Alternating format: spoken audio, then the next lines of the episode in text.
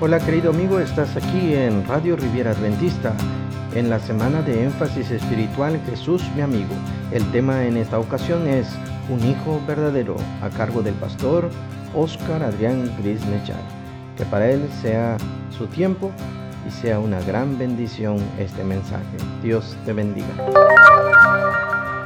Esta noche el tema va centrado a un hijo verdadero a un hijo legítimo, un hijo que tiene todos los derechos, porque si es un hijo verdadero, si es un hijo legítimo, tiene todos los derechos habidos, posibles y por haber.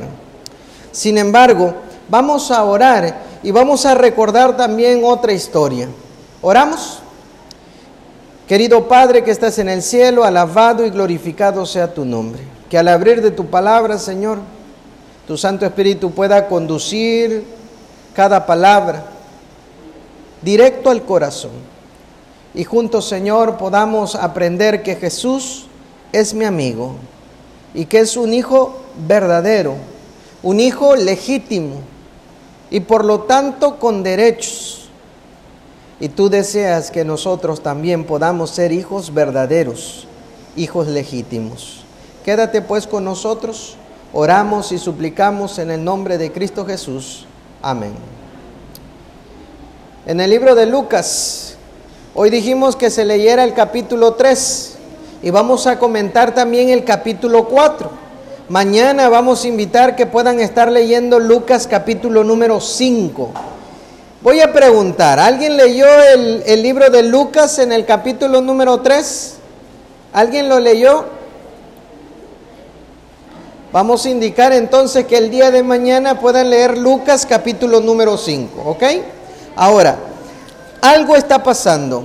Se me viene a la mente el recordatorio de la parábola del hijo pródigo que en algunas ocasiones mencionamos que en vez de ser llamado hijo pródigo debe ser llamado el padre amante.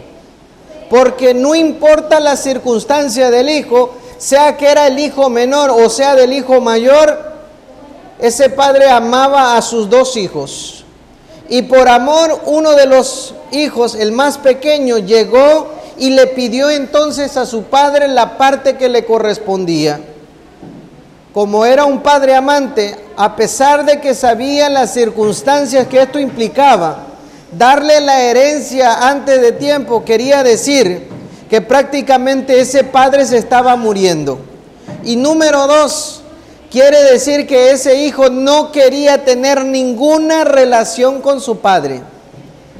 Eso quiere decir que en el momento que se le dio la herencia y que el hijo pródigo en Lucas capítulo 15 se fue de su casa, en ese momento entonces se convirtió en un hijo que no era legítimo podríamos decir, en un, hijo que era un bastardo, que a pesar de que había llevado el apellido del padre, él optó por cambiarse su nombre, su apellido, su nacionalidad, su lugar, su residencia, su trabajo, su profesión, su todo, para poder ir lejos y hacer, entre comillas, lo que él quería.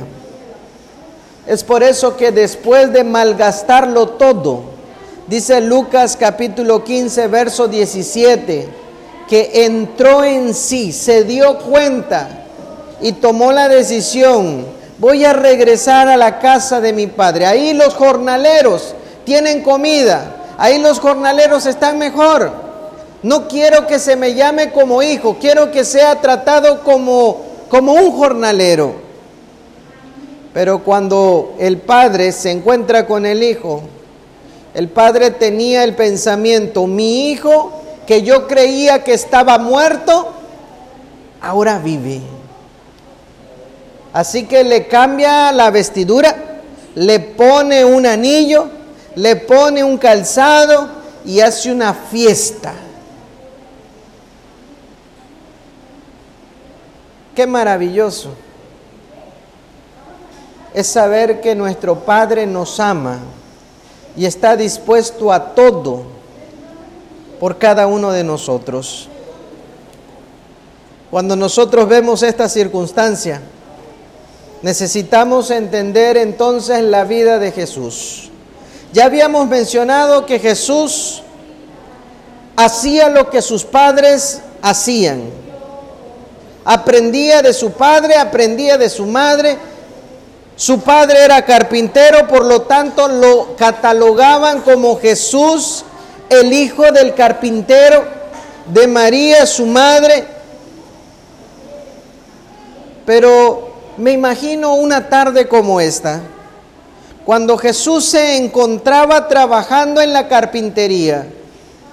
Quizás estaba poniendo el sargento, o quizás estaba colocando el cepillo, quizás estaba lijando como se, se lijaba en aquel lado, o, o colocando un formol, o un martillo, un clavo, y estaba estructurando, armando, diseñando algo, cuando de repente escuchó algo que cambió y marcó la vida de Jesús. Lo que estaba escuchando era que Juan el Bautista, aquel que era considerado como parte de su familia, se encontraba en el río Jordán y estaba bautizando. Algo novedoso para la época, porque los judíos venían de Abraham y una de las señales para ser denominados como pueblo de Dios era la circuncisión. Pero Juan el Bautista no estaba circuncidando, porque la gran mayoría de los judíos que eran conscientes que ya eran personas adultas, ya habían sido circuncidados. Pero el mensaje de Juan el Bautista conllevaba a un término, arrepentíos y bautícense. El arrepentimiento es muy diferente al remordimiento. Yo me doy cuenta de un error, pero en el momento que me doy cuenta del error, puedo actuar de dos maneras, arrepentido o con remordimiento. Si es remordimiento, es que yo estoy vigilando que nadie más se entere del problema y si en algún momento, puff, sale el problema, tengo ese miedo. ¿Qué van a decir? ¿Qué van a pensar? ¿Cómo me van a ver? Y en algún momento el remordimiento nos hace que nosotros, entre comillas, también confesemos nuestro problema. Pero confesamos nuestro problema no porque queramos, sino porque en algún momento ya hay alguien más que lo sabe. Y como lo sabe, pensamos, todo mundo ya lo va a saber. Ya no lo puedo ocultar. Y como no lo puedo ocultar, entonces lo confieso. Sí, yo lo hice. Pero la actitud no es de un arrepentido. Es una actitud a veces hasta retadora. Sí, yo lo hice. ¿Y qué?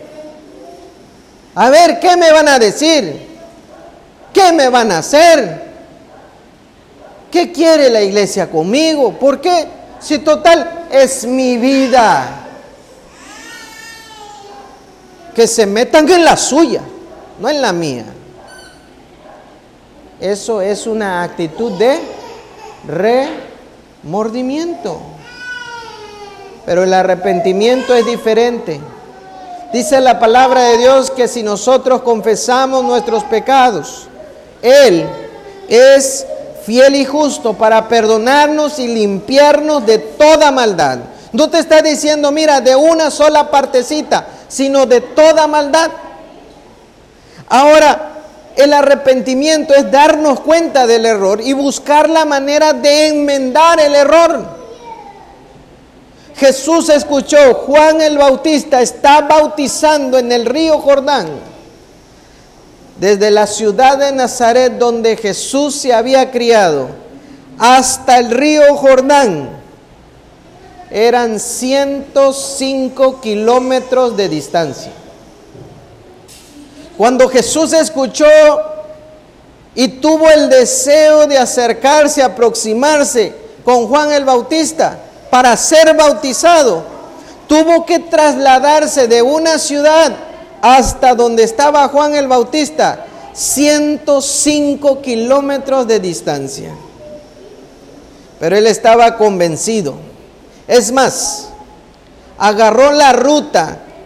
Según el mapa, nos dice que la ruta más directa entre Nazaret y el río Jordán se llama Batabara. Convencido de la necesidad, Jesús se trasladó a ese lugar. Cuando nosotros pensamos en este hecho, el bautismo de Jesús, podemos ver y miren cómo nos dice la palabra de Dios. Lucas capítulo 3 versículo 21. Y miren que nos llama la atención de algunas acciones importantes en este texto. Lucas capítulo 3 verso 21 nos dice, Jesús al comenzar su ministerio era como de 30 años, hijo según se creía de José, hijo de Elí. Ah, perdón, aquí estoy leyendo el 23. Versículo 21. Aconteció que cuando todo el pueblo se bautizaba, no eran unos cuantitos, todo el pueblo, también Jesús fue bautizado. Y mientras oraba, el cielo se abrió. Verso 22. Y descendió el Espíritu Santo sobre él en forma corporal como paloma. Y vino una voz del cielo que decía, tú eres mi Hijo amado, en ti tengo complacencia. Eso quiere decir que Jesús entonces fue bautizado, fue sumergido en las aguas. Y el versículo 23 nos dice que este acto, este momento en particular, estaba marcando la vida de Jesús, porque a partir de su bautismo comenzó su ministerio. Pero dice que él estaba orando. Y en el verso 22 entonces las dos grandes cualidades al comenzar su ministerio, número uno, dice que el Espíritu Santo descendió en forma de paloma. ¿Quién es el Espíritu Santo? Es Dios mismo. ¿Cómo fue posible que Jesús podía libertar a los endemoniados? ¿Cómo es que Jesús pudo curar entonces a los ciegos, a los cojos? ¿Cómo es que resucitó a las personas? Porque el Espíritu Santo estaba con él. ¿A partir de qué momento? A partir del momento que Él decidió entregar su vida a través del sagrado bautismo.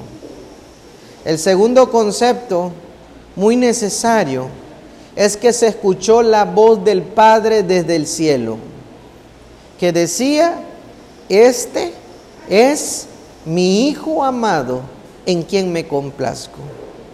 Y es que, querido hermano, tú y yo, nosotros que hemos sido bautizados en Cristo, podemos llegar a entender que el bautismo marca el inicio de una nueva vida, marca el inicio de una consagración a Dios, especialmente hacia el Padre. Ahora, en el caso de Jesús, dice Mateo 3:15 que era necesario para cumplir toda la justicia.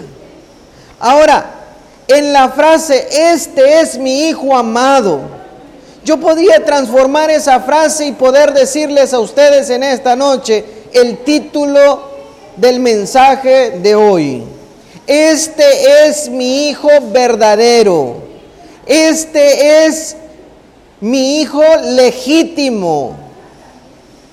Mientras veníamos conduciendo, platicando con mi esposa, decía cómo, cómo relacionarlo, cómo pensarlo. Un hijo verdadero no necesariamente es lo mismo que un hijo legítimo. Y, y, me decía mi esposa, mira, el hijo legítimo puede ser con derecho de sangre, tiene el acta de nacimiento, tiene en su momento los registros que lo avalan como hijo, pero un verdadero hijo es quien está velando por su padre, velando por su madre. Hay dichos que nos dicen, mira, que un hombre puede tener muchos, muchos hijos, pero no necesariamente es un buen padre. Y es que en ese sentido la frase del Espíritu Santo, cuando baja en forma de paloma y el Padre diciendo la frase, está diciendo, mira, este es mi Hijo amado, este es el verdadero, este es el Cordero de Dios que quita el pecado del mundo. Fue la expresión de Juan cuando lo vio venir. Y es que el amigo que nosotros necesitamos compartir y mostrarles a ustedes es un hijo verdadero, es un hijo legítimo, que descendió del cielo para dar vida a este mundo. Y en medio de la circunstancia necesitamos entender el porqué del bautismo. Cuando nosotros hablamos del bautismo, también hablamos que puede significar la muerte. Muerte a nuestros pensamientos humanos, a nuestros pensamientos carnales, a nuestra manera mala de vivir. Y es que cuando nosotros colocamos nuestra vida a través del sagrado bautismo, estamos pidiéndole, Señor, quiero morir en cierto punto a lo que yo soy, porque lo que yo deseo, deseo entonces que mis pecados fueran y estén sepultados en esa tumba líquida. Que de igual manera al entrar al agua, entonces todos mis pecados puedan ser perdonados. Y en medio de la circunstancia, entonces el salir del agua, algunos de los que están aquí presentes han sido bautizados en esta iglesia o en otra iglesia, Quizás un servidor les ha bautizado. Yo siempre les digo, miren, lo que tienen que preparar es su corazón a Dios. Y lo segundo, ya en el momento del bautismo, se cruzan las manos, se agarran la nariz, los voy a llevar atrás para estar introducidos completamente en el agua. Pero en el momento de llevarles, tienen que hacer dos cosas. Número uno, van a flexionar rodillas y siempre le digo, flexionen rodillas como si estuvieran hincándose a Dios. Pero también van a poner su cuerpo, sus manos duras, firmes, porque en el momento de llevar a la persona hacia el bautismo, una mano va en su espalda y la otra mano sujeta la mano, para que una vez introducido el agua, con la mano izquierda lo impulso hacia arriba y con la mano derecha también y la persona sale del agua. ¿Por qué le pido que, que se agarre duro? Y le digo, agárrese como si hubiera una soga y se estuviera agarrando a Cristo. Porque en el momento que yo jalo, entonces hay personas que sueltan la mano y al soltarse en algún momento hacen como que el agua les está entrando por la nariz. No lo sé. Pero lo que sí sé es que el bautismo tiene entonces también el complemento de la acción de una resucitación. De alguien que está tomando una nueva vida, pero ahora en Cristo Jesús. Sí, cuando nosotros entregamos nuestra vida a Cristo, como nuestro amigo, como nuestro Salvador, como nuestro Redentor, y en el momento que nosotros permitimos entonces ese momento solemne, también estamos abriendo nuestro corazón para que de igual manera el Espíritu Santo pueda reinar en nuestro corazón. Seguramente también la voz del Padre decir para cada uno de nosotros, este, esta es mi hija amada en quien me complazco. O sea, cuando aceptamos a Cristo, estamos aceptando ser verdaderamente sus hijos, de manera legítima y de manera correcta. Y es que en medio de estas circunstancias recibimos la mayor bendición, que es el derramamiento del Espíritu Santo.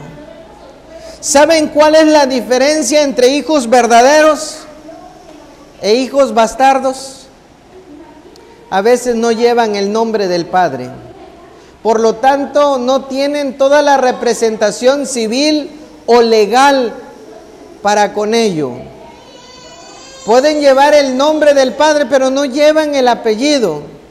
Y por lo tanto, no tienen todos los derechos normales, a menos que se haga un procedimiento y que el Padre los reconozca, o si nunca los reconoció, meter un amparo, meter una prueba sanguínea, que el ADN de esto, que el ADN de lo otro.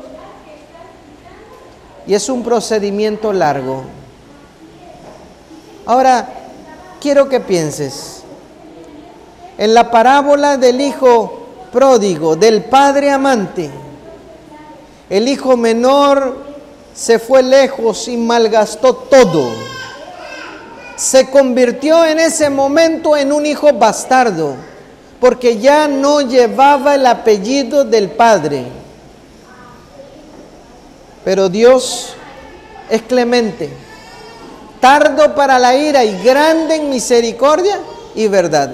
Así que cuando regresó el hijo menor, el padre nuevamente le coloca el anillo para que los sirvientes lo respeten. Ahora, ponte en el lugar del sirviente. Has estado trabajando 15 años, 20 años en la empresa. Has visto, a has visto crecer al junior al pequeño. Y por buenas y primeras, imagínense, la empresa pierde todos sus activos el 50% de un día a la otro. Y el junior se va con todo el paquete económico. En medio de la circunstancia, ahora piensen, ¿cómo estuvieron viviendo los sirvientes, después de que el hijo se haya llevado todo el, el poder económico a la mitad. Piensen cuando está viniendo entonces el hijo ya todo desgastado, todo roto, todo hambriento, todo sucio, todo cochino. ¿Qué hubiese pasado si los sirvientes hubieran llegado antes que el papá? aquel que habían visto subirse a los mejores carros, comer la mejor comida, y por si fuera poco, les había llevado el 50% de la empresa.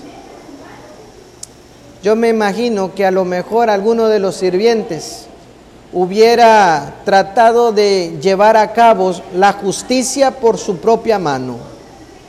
Tú que eras el hijo, Eres un hijo de tu tal por cual y pa, pa, pa, y quizás lo agarran y quizás lo linchan. Por eso la expresión de Lucas 15, porque dice que cuando el padre lo vio, salió corriendo, no esperó. Ah, mira, te vas a bañar. Ah, mira, cámbiate. Oye, hueles a los cerdos. Sino dice que lo abrazó en ese momento. Dice Lucas 19:10 que Cristo vino a buscar y a salvar lo que se había perdido. Y es que en medio de las circunstancias, todo hijo tiene derechos, pero también tiene responsabilidades. En medio de las responsabilidades, simplemente para recordarles, el capítulo siguiente, el capítulo 4 de Lucas, habla acerca de las tentaciones de Jesús cuando él estuvo en el desierto. Eso quiere decir, mira, Jesús se estaba bautizando, Jesús estaba recibiendo la unción del Espíritu Santo, Jesús estaba escuchando la confirmación, mira, tú eres un verdadero hijo, tú eres el legítimo, tú eres... Y versículo después dice, mira, fue llevado al desierto para ser tentado por el diablo es que entregar tu vida a Cristo no quiere decir que no va a haber problemas o dificultades. Hay personas que me dicen, pastor, pero me bauticé y, parece que hay más problemas. ¿Cómo anda el, el diablo? Como león rugiente buscando a quien devorar. Mira, cuando tú estabas haciendo las cosas del mundo, ayer decíamos que había dos clases de padre. El Padre Celestial y el padre de la mentira. ¿Se acuerdan?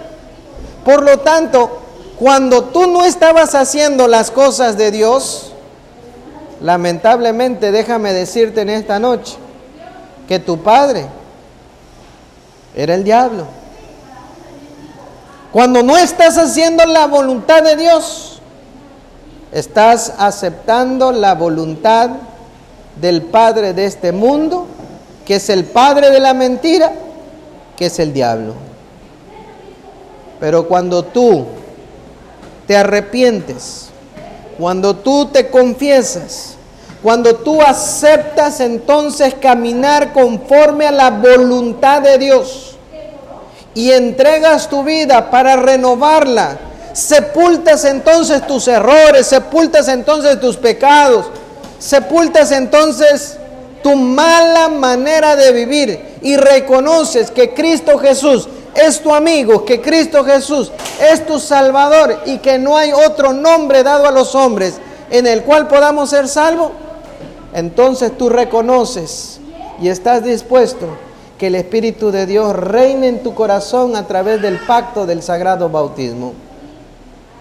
Y se escuchará la voz del Padre decir, mira, ella es mi hija legítima, la verdadera hija de Dios. Este es mi Hijo amado, en quien tengo complacencia. Es también mi Hijo legítimo, el verdadero. Y es que, ¿cuáles serían nuestros deberes como hijos y herederos del reino celestial? Vamos a buscar el libro de Hebreos en el capítulo número 12.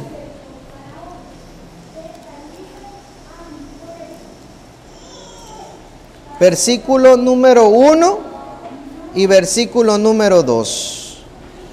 Hebreos capítulo 12, 1 y 2 nos dice de la siguiente manera. Por tanto, nosotros también teniendo en derredor nuestro grande nube de testigos, dice, despojémonos de todo peso y del pecado que nos asedia y corramos con paciencia la carrera que tenemos por delante. Verso 2, puesto los ojos en Jesús, el autor y consumador de la fe, el cual, por el gozo puesto de delante de él, sufrió la cruz, menospreciando el oprobio, y se sentó entonces a la diestra del trono de Dios.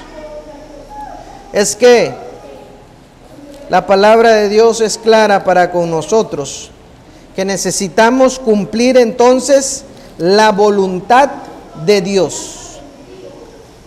Necesitamos cumplir su palabra, sus designios, sus normas, sus decretos.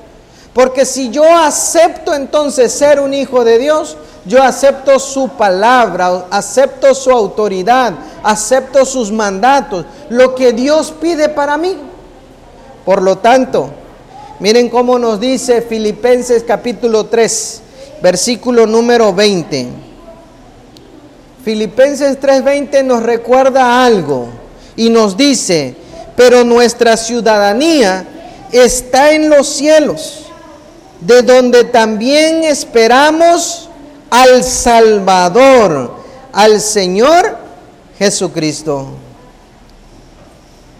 Y es que, querido hermano, tú y yo, nosotros, podemos ser los hijos de Dios cuando aceptamos su voluntad. Y cuando deseamos que el Espíritu de Dios entonces reine y more en nuestro corazón. La única manera para que esto suceda es cuando nosotros estamos luchando a veces con nosotros mismos, con nuestras expresiones, con nuestro carácter, con nuestra mente, con nuestro corazón, pero decidimos de una vez por todas decirle, mira Señor, aquí estoy, tómame, úsame. Yo le decía la otra noche, mira, Apocalipsis 3:20, Jesús está a la puerta y está llamando. La única manera, si es las 11 de la noche, que tú abras esa puerta, es si tú logras escuchar la voz, la reconoces. Pero la única manera para que tú puedas reconocer la voz de Dios, necesitas entonces buscar a Dios en oración, buscarlo a través de su palabra Jesús cuando recibió la noticia, mira, Juan, tu primo, está en el río Jordán y está bautizando y a todo el pueblo. Él tomó la decisión de dejar sus herramientas. Tomó la decisión de dejar su trabajo, lo que estaba haciendo en ese momento. Porque lo que era primero, lo que era lo primordial, lo principal, era ponerse a cuentas con Dios no porque él hubiese cometido pecados, sino para cumplir toda la justicia y para que el Espíritu de Dios entonces estuviera en él. Y la confirmación pública ante los demás, este es mi Hijo amado, en quien me complazco. Yo quiero invitarte en un texto más, el último de esta noche se encuentra en Primera de Juan, capítulo número 3, versículo 1 y 2. ¿Hay canto de llamado o no hay canto?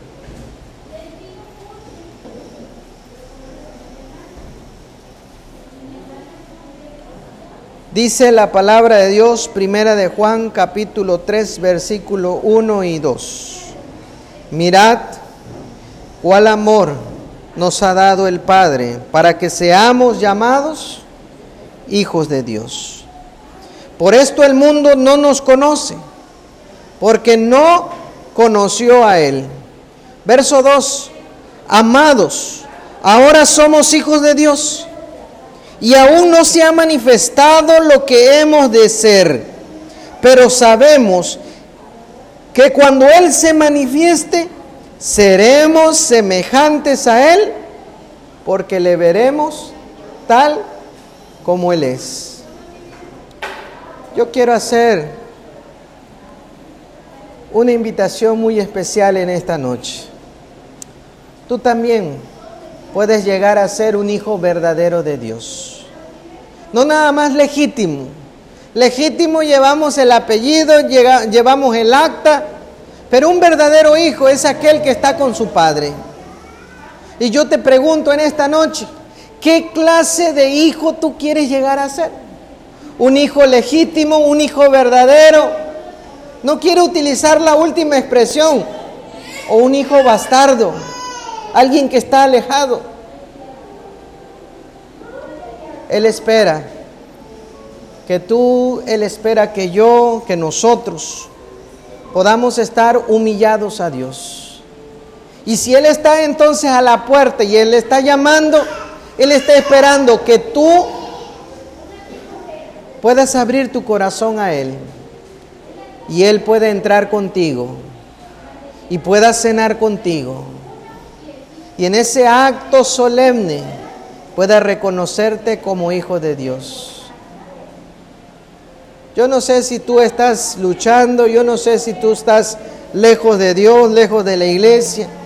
Yo no sé si esta pandemia te agarró y te dio vueltas con las enfermedades o las tormentas. Lo único que yo sí sé en esta noche es que yo quiero invitarte para que tú puedas aceptar entonces a Jesús como tu amigo. Puedes aceptarlo a Jesús como tu Salvador. Pero tú puedas tomar la decisión. Yo quiero ser un verdadero hijo de Dios. Yo quiero ser un hijo legítimo de Dios. He estado luchando con mis temores, con mis problemas, con mis pensamientos, con mi carácter, con mi trabajo, con mi familia. Pero quiero ser un hijo de Dios. Hay alguien que en esta noche quisiera decirle públicamente a Dios, yo quiero ser un verdadero hijo de Dios. ¿Te gustaría colocarte de pie y decirle públicamente, Señor, aquí estoy? Quizás como el hijo pródigo, vengo manchado, vengo roto, vengo sucio, vengo con problemas, pero aquí estoy, Señor. ¿Te gustaría colocarte de pie? Amén. Amén. Siempre decimos que en los momentos más difíciles se nota el carácter de la persona. Quizás pueda ir yo un paso más y preguntar. Nosotros vimos que Jesús hizo lo posible para llegar al bautismo. ¿Habría alguien que le gustaría prepararse para llegar al bautismo? ¿Le gustaría levantar la mano y nosotros orar por usted? Amén, amén. Porque cuando nosotros decidimos, pueden bajar la mano, estamos decidiendo que el Espíritu de Dios reine en nuestro corazón. Y también estamos decidiendo que entonces seamos considerados hijos verdaderos, hijos legítimos para el reino celestial. Yo quiero hacer una oración muy especial, porque nos decía, mira, Dios nos toma como hijos, hijos verdaderos. Vamos a inclinar el rostro y vamos a orar. Padre Celestial, en esta hora, tú conoces, Señor, nuestra mente, nuestro corazón, nuestros deseos. Tú conoces, Señor, nuestra vida, nuestros errores, nuestras falencias. Y conoces, Señor, que vez tras vez hemos cometido muchos errores. Y en esta hora, Señor, hemos venido a este lugar delante de tu presencia para pedirte perdón de nuestros pecados.